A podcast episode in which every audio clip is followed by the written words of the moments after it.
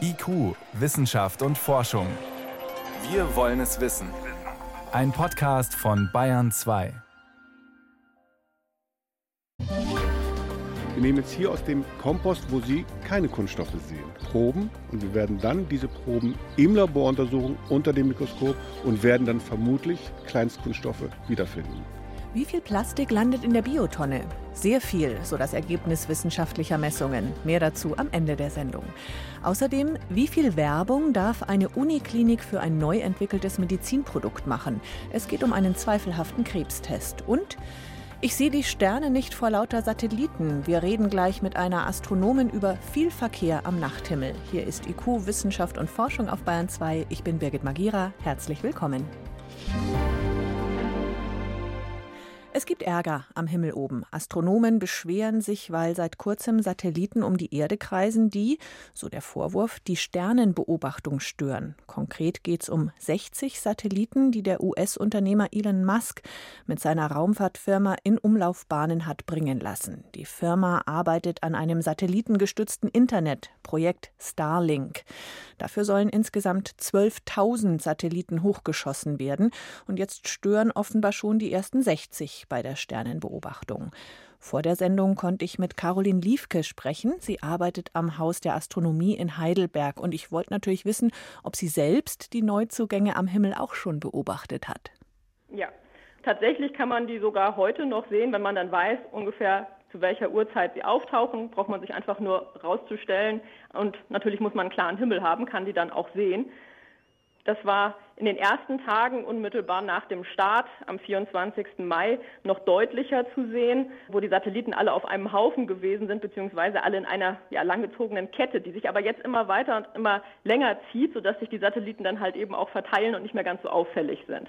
Was genau macht ausgerechnet diese Satelliten jetzt so gut sichtbar im Vergleich zu den anderen? Tatsächlich sind auch viele andere Satelliten jetzt schon sehr, sehr gut sichtbar. Es gibt zum Beispiel auch sehr, sehr bekannt die sogenannten Iridium-Satelliten, die jetzt schon für Satellitentelefonie benutzt werden. Da war die ältere Generation so, dass man die auch sehr, sehr hell, noch viel, viel heller als die Starlink-Satelliten halt aufblitzen sehen zeitweise. Es ist tatsächlich einfach so, diese Satelliten, die drehen sich um sich selber und je nachdem, wie sie dann gerade vom Sonnenlicht beschienen werden, wird dann halt eben auch mal Sonnenlicht gerade auf einen ganz bestimmten Punkt auf der Erde zurückgespiegelt und äh, ja, das sehen wir als helles Aufblitzen am Himmel.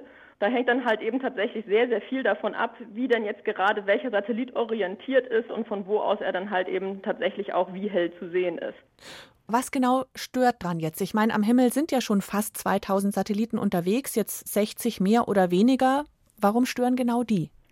Die 60 sind ja nur der Anfang. Das sollen ja insgesamt sogar mal 12.000 werden. Natürlich werden auch andere Satelliten mehr, aber nach wie vor wäre das dann natürlich so, dass das ein dominanter Anteil dessen wäre, was sich da oben am Himmel überhaupt rumtreibt. Und es ist jetzt nicht so, dass die, die wir nicht schon am Himmel haben, nicht auch stören würden. Ich sage es mal so, Otto Normalbürger findet das vielleicht schön und nett, wenn da oben mal was aufleuchtet, man eine Leuchtspur am Himmel sieht. Hobbyastronomen stört das natürlich, weil es Himmelsaufnahmen zerstört, aber Profiastronomen natürlich genauso. Auch da fliegen diese Satelliten als hell leuchtende Spur durchs Bild, können dann natürlich halt eben auch mal eine Messung unbrauchbar machen. Das heißt, es behindert dann durchaus ihre Arbeit. Das behindert die Arbeit. Die Frage ist jetzt halt im Moment, wie stark es stören wird. Man kann noch nicht so richtig gut vorhersagen, wie hell diese Satelliten im Endzustand wirklich sein werden. Und je heller die sind, desto störender sind sie natürlich auch. Auch Radioastronomen sagen, das behindert unsere Arbeit. Das sind jetzt Menschen, die mit Wellen im nicht sichtbaren Bereich arbeiten. Inwiefern ist es nicht nur ein optisches Problem? Das sind ja Satelliten, die für, ich sag mal, globales Internet sorgen sollen und die Funkfrequenzen, die da genutzt werden, die gehen halt eben auch an Bereiche heran, die von der Radioastronomie genutzt werden, sprich, wo man große Radioschüsseln in das Universum richtet, um zu lauschen, was man dann von den Sternen, von anderen Himmelsobjekten als Radiostrahlung abbekommt. Und wenn dann sozusagen der Himmel um uns herum schon in dieser Strahlung leuchtet, weil ja diese Satelliten sie ausstrahlen, dann sieht man dann natürlich nichts mehr aus dem Universum. Jetzt sind es im Moment die ersten 60. Da muss man jetzt irgendwie noch nachbessern, oder? Das wäre natürlich wünschenswert. Elon Musk hat sich da in den sozialen Medien auch schon ja entsprechend geäußert, dass man da zumindest erstmal überhaupt des Problems gewahr geworden ist und dass man da jetzt reinschaut, was man da machen könne. Klingt ein bisschen ähm, wischiwaschi. Ja, natürlich. Also sagen wir es mal so, man muss wahrscheinlich schon froh sein, dass da überhaupt ein derartiges Zugeständnis gekommen ist, denn was er vorher hat verlautbaren lassen, ging eher so, nein, das ist alles nicht so. Also in dem Sinne, wir müssen so ein bisschen abwarten, also in mehrererlei Hinsicht. Einmal abwarten, wie schlimm wird es denn wirklich mit den Satelliten, die wir jetzt sehen, aber halt eben auch, was kann man verbessern bei zukünftigen Satelliten der nächsten Generation. Aber viel mehr bleibt uns leider nicht übrig, weil ja, wir haben in dem Sinne keine Handhabe als Astronomen, Elon Musk das jetzt zu verbieten, diese Satelliten zu starten. Rund um die Erde wird's hell, eine Menge neuer Satelliten wird in Umlaufbahnen geschossen. Nicht allen gefällt das, vor allen Dingen Astronomen sehen ihre Arbeit behindert.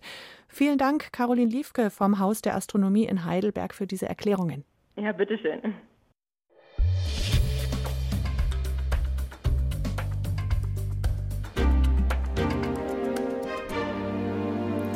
Aus wie vielen Knochen besteht eigentlich ein erwachsener Mensch? Sie können jetzt mal schätzen, vielleicht wissen Sie es eh, 2000, Entschuldigung, 206, meine Güte, 206 ist die meistgenannte Zahl bei Erwachsenen. Interessant ist, es ist nicht bei jedem gleich. Schönes Beispiel, manche Menschen haben am Knie einen Knochen mehr als andere. Fabella heißt das winzige Knöchelchen an der Rückseite vom Kniegelenk. Und dieses Knöchelchen haben wirklich nur sehr wenige Menschen. In den vergangenen 100 Jahren taucht es aber immer öfter auf. Das haben britische Forscher festgestellt. Nur warum? Und wofür ist diese Fabella überhaupt gut? Bayern 2 Reporterin Margarete Jall hat sich das mysteriöse Knöchelchen näher erklären lassen. Ein großzügiges Büro mit einem Regal voller Fachbücher. Dazwischen holt der Sportorthopäde Andreas Imhoff ein Modell hervor. Es ist unser Kniegelenk. Oberschenkelknochen, Schienbein, dazwischen der Meniskus und vorne die Kniescheibe. Eines aber ist da nicht zu sehen, die Fabella. Die Fabella ist ein kleines Sesambein oder Sesamknochen, entspricht einer Umlenkrolle biomechanisch, ist auf der Rückseite des Kniegelenks und bringt die Kräfte aus der Wade zum Oberschenkel, ohne dass zu viel Druckkräfte außen am Kniegelenk stattfinden. Andreas Imhoff ist Kniespezialist an der TU München. Er kennt die Fabella von Röntgenbildern und Operationen an seinen Patienten. Wenn Mediziner wie er von einem Sesambein sprechen, meinen sie Knochen, die komplett in eine Sehne eingebettet sind. Die Fabella am Knie kann unterschiedlich groß sein. Mal ist sie so groß wie der kleine Fingernagel, mal wie ein Daumennagel. Bisher haben wir der Fabella keine große Bedeutung zugemessen, weil sie sehr, sehr klein ist. Sie ist auch selten vorhanden. Im Gegensatz zu viel größeren auf der vorderen Seite die Kniescheibe. Die Kniescheibe ist das größte Sesambein, das der Mensch überhaupt hat. Und die ist wichtig. Wenn wir aus der Hocke aufstehen wollen, dann haben wir Riesenkräfte, um den gesamten Körper wieder in die Senkrechte zu bringen. Deshalb brauchen wir da eine Umlenkrolle. Ob wir hinten auch so eine Umlenkrolle brauchen, wissen wir nicht. Eigentlich weiß niemand, ob oder wofür man die Fabella braucht. Klar scheint nur, dass sie in den letzten 100 Jahren wieder mehr Menschen haben. Das hat Michael Bertome vom Imperial College in London herausgefunden. Er arbeitet am Institut für Bioingenieurwesen und hat sich wissenschaftliche Arbeiten aus den letzten 100 Jahren zur Verbreitung der Fabella angeschaut, und zwar weltweit. Insgesamt wurden über 21.000 Knie in diesen Studien untersucht. Und als wir uns die Studien insgesamt angeschaut haben, ist uns dieses seltsame Muster aufgefallen, nämlich dass die Favela heute 3,5 Mal so oft auftritt wie noch vor 100 Jahren. Vor 100 Jahren hatte nur etwa jeder Zehnte eine Fabella. Inzwischen ist es mehr als jeder Dritte. Dieses Ergebnis hat Bertome überrascht. Über die Gründe kann der Wissenschaftler aber nur spekulieren. Wir glauben, es gab in den letzten 100 Jahren nur wenige Dinge, die weltweit jeden betroffen haben. Eins davon ist, dass die Ernährungssituation heute besser ist. Darum sind wir auch größer und schwerer. Und beides zusammen, längere Beine und stärkere Beinmuskeln, sorgen scheinbar für mehr mechanische Reize oder mehr Kraft in den Sehnen. Und folglich bildet sich die Fabella wieder mehr aus, glaubt Bertom. Der Sportorthopäde Andreas Imhoff hat eine andere Erklärung. Er vermutet, dass es mit der Biomechanik zu tun hat. Ich glaube, dass wir mehr stehen, mehr das Bein gestreckt haben. Damit muss diese Wadenmuskelkraft auf den Oberschenkel vernünftig übertragen werden, ohne dass wir Schleifspuren oder Schmerzen bekommen. Wir wissen nämlich aus der umgekehrten Seite vorne, wenn die Kniescheibe zertrümmert ist und man sie entfernen muss, dass die Patienten nicht so gut zurechtkommen. Die haben die Mühe, das Knie wieder aktiv zu strecken. Und daraus lernt man ja gerade, wie wichtig ein solches Sesambein ist. Das ist für mich der Hintergrund, wieso wir auch hinten so etwas nun haben. Allerdings kann man nach bisheriger Erkenntnis auch gut ohne eine Fabella leben. Weil das Kniegelenk aber anfällig ist, stellt sich die Frage, ob ein Knochen mehr eventuell auch mehr Probleme verursacht. So, if you have osteoarthritis in your knee, hat man Arthrose im Knie, dann ist es tatsächlich doppelt so wahrscheinlich, auch eine Fabella zu haben. Warum das so ist, wissen wir nicht, weil wir einfach insgesamt noch zu wenig darüber wissen. Jedenfalls beruhigend zu wissen, dass man auch ohne Fabella zurechtkommt. Margarete Jall über das kleine seltene Knöchelchen an der Rückseite des Knies. 16 nach 6, Sie hören Bayern 2.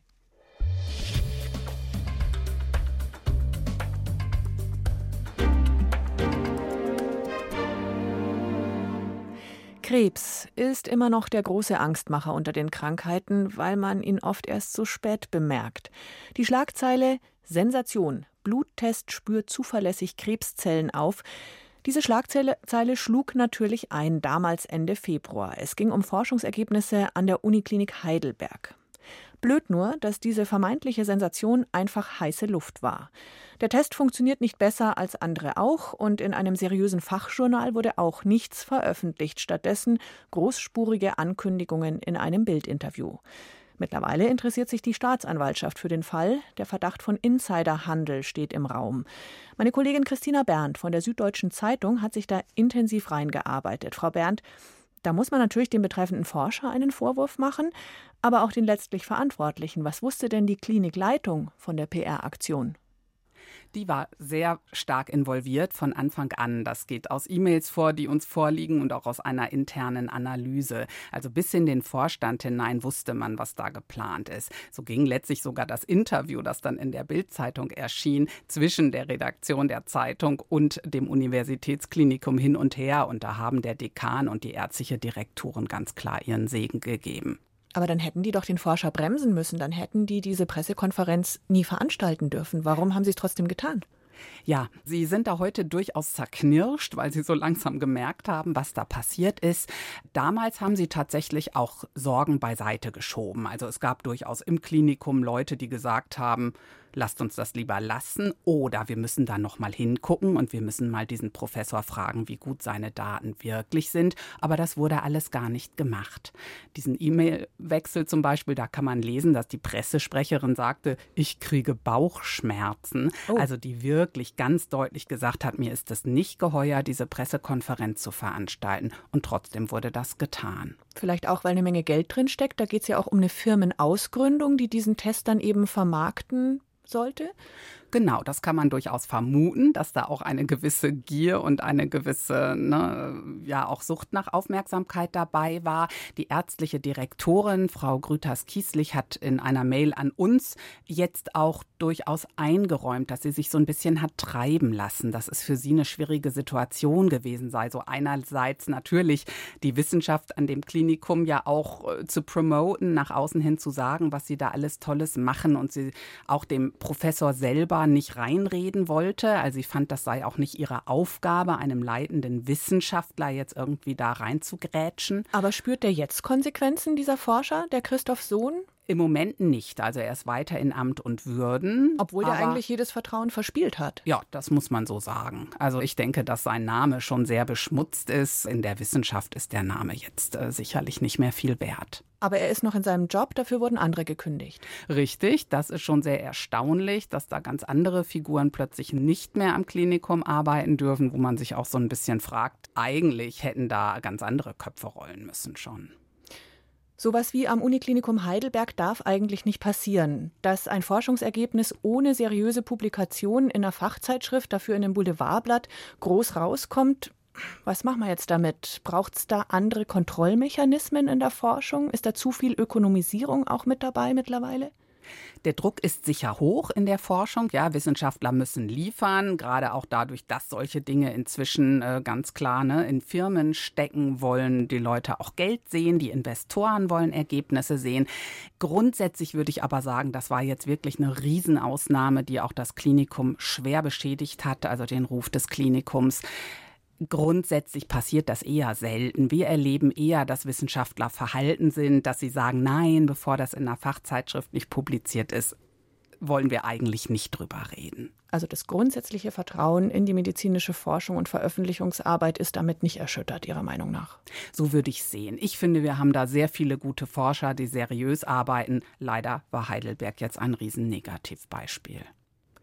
Eine Forschungssensation, die keine ist, ein Krebstest, der so noch gar nicht funktioniert oder vielleicht noch gar nicht existiert und die renommierte Uniklinik Heidelberg, die mit einer übertriebenen PR-Aktion ihren Ruf beschädigt hat. Danke Christina Berndt von der Süddeutschen Zeitung für all die Details. Gerne.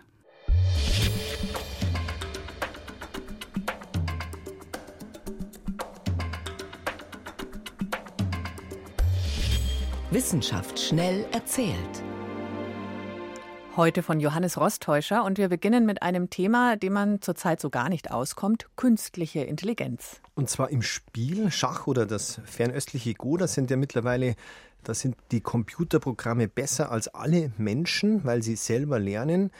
Wo das bisher noch nicht der Fall gewesen ist, Computerspiele, bei denen Mannschaften gegeneinander spielen. Und in dem Fall geht es um das Spiel Quake 3 Arena und davon eine Variante, in der es darum geht, dem anderen Team eine Flagge abzujagen. In einer dreidimensionalen Welt spielt das, die baut sich ständig neu zusammen. Und jetzt war die Frage, kann die künstliche Intelligenz, können die Bots sozusagen lernen, wie man im Team spielt? Lass mich raten, sie können es. Ja, sie haben es tatsächlich gelernt und die Fachleute sagen, ein weiterer Meilenstein Meilenstein in der künstlichen Intelligenz. Allerdings, diese Bots sind intensiv trainiert worden. Nach 45.000 Trainingsspielen waren die so gut wie durchschnittliche echte Spieler und nach 200.000 Trainingsspielen dann besser als die Besten. Ja, unfair. So viel Training kann ein Mensch ja gar nicht schaffen. Man kann vereinfacht schon sagen, der Mensch ist immer noch intelligenter, aber er kann auch nicht so viel üben.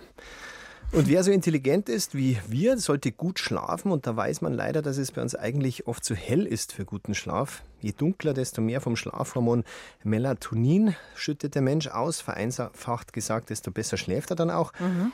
Wie jetzt Forscher in Australien herausgefunden haben, schon relativ kleine Lichtmengen können das um lange Zeit verzögern. Also diese Ausschüttung. Diese Ausschüttung. Mhm. Man hat die Leute quasi eine Woche gehalten wie unsere Vorfahren, die letzten vier Stunden vor dem ins Bett gehen mit ganz wenig Licht, ungefähr Kerze, und gemessen, wann das Melatonin ausgeschüttet wird. Und dann vier Wochen lang die gleichen Leute die letzten vier Stunden in verschieden hellen Umgebungen. Und das Ergebnis? Normale Beleuchtung, wie zum Beispiel im Wohnzimmer, verzögert im Schnitt die Melatoninausschüttung um fast zwei Stunden. Schlafzimmer mit Nachttischlampe immer noch mehr als eine Stunde. Mhm. Und eine weitere Erkenntnis, wahnsinnige Unterschiede individuell. Manche Leute, bei manchen Leuten bewirkt die normale Wohnzimmerbeleuchtung überhaupt nichts. Beim anderen wirkt das Wohnzimmer ungefähr, als hätte er sich zuletzt draußen bei hellem Tageslicht aufgehalten. Jetzt springen wir noch schnell in den Regenwald in Westafrika und stellen uns einen kleinen, sehr flachen Bach vor mit so Steinen außenrum und da sitzen jetzt Schimpansen und suchen offenkundig etwas im Wasser, patschen mit den Händen so rein, ab und zu frisst einer. Okay, fischende Schimpansen? Fast fischend, also Schimpansen mögen gerne kleine Flusskrebse, das hat man jetzt rausgefunden, fast zufällig. Man weiß, dass Schimpansen Allesfresser sind, aber was überhaupt nicht klar war, dass die auch Wassertiere fressen mhm. und zwar vor allem Schimpansen Mütter und ihre Kinder. Die Kleinen werden komplett verspeist, also die kleinen Krebse, bei den Größen, größeren bleibt die Schale übrig, so wie wenn der Mensch den Hummer frisst. Mhm. Und zwar Interessant auch noch, je weniger Ameisen in der Gegend zu finden sind, desto mehr gehen die Schimpansen auf Krebsfang. Die sind wohl scharf auf die mehrfach ungesättigten Fettsäuren, die für die Gehirnentwicklung ganz wichtig sind. Vielen Dank, Johannes Rostäuscher, für die Kurzmeldungen aus der Wissenschaft.